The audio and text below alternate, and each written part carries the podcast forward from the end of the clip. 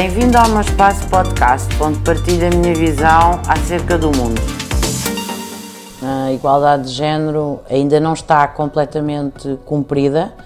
Uh, do ponto de vista uh, legal, uh, creio que muitíssimos passos foram dados nos últimos anos, naturalmente desde o 25 de Abril, mas nos últimos 10 anos eu diria que foram dados passos de gigante em relação a esse avanço civilizacional. No entanto, nós sabemos que em domínios como a igualdade salarial, progressão da carreira, lugares de topo, a conciliação entre a vida profissional e a vida familiar, muito há ainda por fazer. E nesse sentido, eu creio que a igualdade de género ainda não pode ser considerada uma realidade, lamentavelmente, em quase nenhum país do mundo. Portugal, no entanto, no quadro dos Estados-membros da União Europeia, é dos que têm feito mais esforços,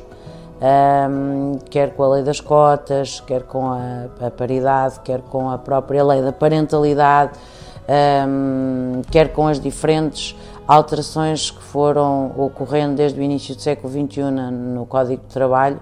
Uh, nós, de facto, temos dado passos muito grandes mas muitas vezes o, o, o passo mais importante é, é, o passo social, o passo psicológico dentro das famílias, na educação, a alteração dos manuais escolares, a alteração dos estereótipos, de quem lava a louça, de quem vai às compras, de quem arruma a casa e, portanto, nesse sentido, eu diria que é quase ainda uma miragem.